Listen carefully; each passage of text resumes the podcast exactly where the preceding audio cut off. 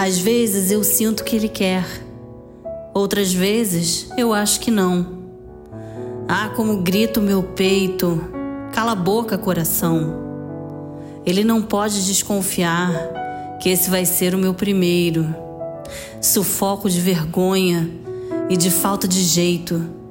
E agora, meu Deus, o que, que eu faço com as mãos? Às vezes eu sinto que ele quer, outras vezes eu acho que não.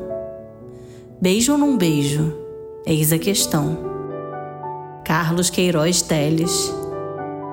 Essa oscilação toda toma conta da gente essa semana e nem sempre no campo afetivo. Fiquemos alertas. Bem-vindos à semana da lua cheia. Oi, meu nome é Bárbara Burgos e esse é o Astrologia Pura e Simples, que, como o nome já diz, falará de previsões, tendências e, por que não, viagens surreais da minha cabeça com muito bom humor. Todas as segundas-feiras, a partir de 9 horas, horário de Brasília, na sua plataforma de streaming preferida. Esse espaço é nosso, então vambora!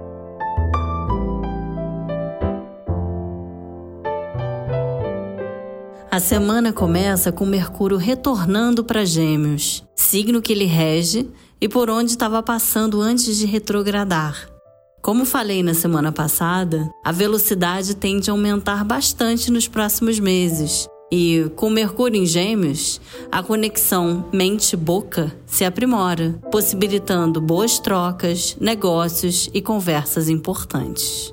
Mas mais importante, e antes disso, o que não vai dar para esquecer nos próximos dias é que teremos quadraturas de Sol e Lua ao planeta Netuno. É semana de lua cheia, o apogeu de situações que começaram a ferver em dezembro. E essa lua está em Sagitário. Logo, estamos falando do eixo intelectual do mapa astrológico, o lugar onde a razão, a comunicação e o conhecimento imperam. Netuno é um planeta que, quando toca algum outro astro de forma tensa, tende a dissolver os princípios desse, trazendo falta de clareza e predisposição ao engano. O Sol é a luz e o vigor que vive em nós, a Lua, a nossa memória e intuição.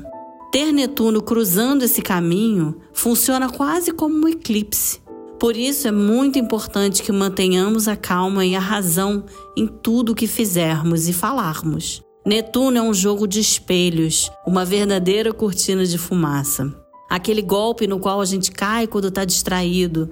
Ou ainda, a expectativa que criamos dos outros ou que criamos nos outros. E quando você vê a realidade, se decepciona. Não porque o outro não possa ser super bacana, mas porque os ideais de Netuno são tão inatingíveis que é quase impossível se sentir satisfeito com o que se apresenta. Esse posicionamento também arranca muitos esqueletos de dentro do armário. Muita coisa costuma vir à tona nessa época. Informações que vazam, verdades nuas e cruas que destroem a maior das ilusões. Por isso o aviso: em tempos netunianos, Olhe bem para o que diz, seja realista com as suas próprias expectativas, inclusive as de si mesmo. Cuide do seu sistema respiratório e cuidado para não terminar sendo esqueleto no armário de alguém. Sagitário não atura nada que não a verdade. E a lei dele pode ser a do homem, da justiça, mas antes de tudo é a lei divina. Então cuide de ser justo essa semana e não prometo que não puder cumprir. A lua cheia agradece. Recado dado, voltamos para o panorama da semana. Passamos um dia dos namorados com Vênus fazendo conjunção a Urano.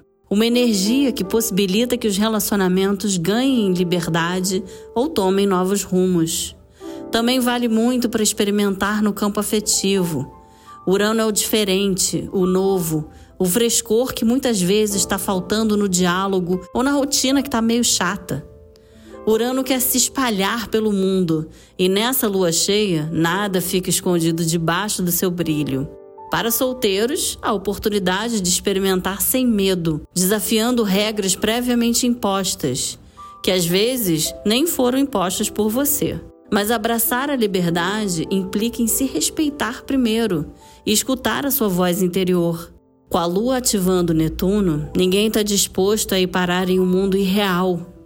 E fique atento: toda essa bagunça ganha força até terça, quando a partir de sete da noite a Lua entra em Capricórnio, dando aquele alô terráqueo, terra, muito necessário. Essa oscilação entre o desejo de voar e a necessidade do pé no chão é o tom da semana toda. Então, mais uma vez, preste atenção se você está sendo claro na intenção para não ter mal entendido. Não promete o que não dá para entregar. Tô parecendo um disco arranhado aqui, eu sei, mas são tantas reiterações a esse respeito no céu que não custa reforçar. Na quarta, temos boa energia, com a Lua ativando Júpiter e Marte, e como falei, a velocidade segue firme e constante.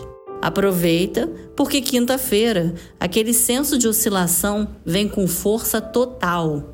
O Sol, por fim, enquadra Netuno em grau exato, ao mesmo tempo em que faz um ótimo aspecto a Saturno. É um samba da razão versus a emoção. Então, principalmente entre 3 e 6 da tarde, evite tomar decisões. Fechamos a semana com uma sexta-feira mais tranquila, com ativações positivas a Marte, que está muito bem em Ares. Faça exercícios como válvula de escape e aproveite a velocidade. Já dei o caminho das pedras para evitar espinhos pelo caminho. Agora o resto é com você. Um beijo e até semana que vem. Esse podcast foi útil para você? Então espalha por aí pode ajudar muita gente a organizar a semana também. Mas, se você preferir me ler, pode ir no site da Veja Rio, onde a transcrição é publicada toda segunda-feira. Você também pode me encontrar nas redes no meu Instagram, barbaraburgos.astrologia. Lá tem os meus cursos e tem como marcar uma consulta comigo. E como sempre, um beijo e até a próxima.